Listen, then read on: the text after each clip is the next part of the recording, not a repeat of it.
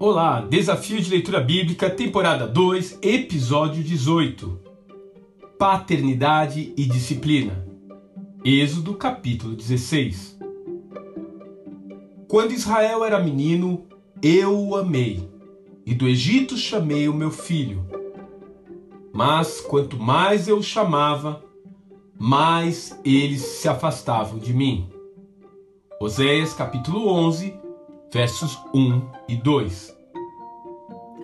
Depois do episódio de águas amargas do capítulo 15, os israelitas param em um oásis maravilhoso chamado Elim.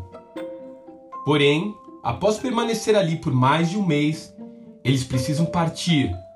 Novamente, as reclamações voltam a surgir.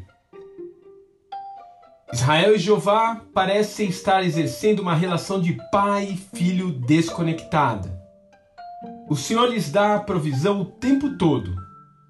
Porém, toda vez que ele tenta ensinar algo aos israelitas, o povo age como um pré-escolar birrento e mimado. De certa forma, a história do Êxodo nos ajuda a responder a pergunta: por que o Pai Celestial não age milagrosamente o tempo todo? Por que temos que caminhar e sofrer privações vez por outra em nossas vidas?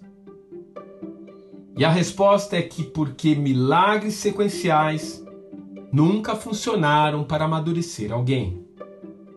Assim como Deus havia feito anteriormente com Moisés, o Eterno precisava colocar provas e desafios diante do povo a fim de forjar o seu caráter espiritual. Aliás, ele continua fazendo isso até hoje. Entretanto, afastar os velhos hábitos, corrigir vícios adquiridos no Egito, é sempre um processo trabalhoso e repetitivo. Se você de vez em quando se pergunta por que estou passando por isso novamente, deve olhar para a história de Israel e perceber que Deus não perde tempo com provas em que já fomos aprovados. Porém, o seu sistema de qualificação é do tipo aprovado, não aprovado. Não há como fazer um trabalhinho para melhorar a nota ou ser aprovado pelo conselho pedagógico. Você realmente precisa dominar todo o conteúdo daquela matéria.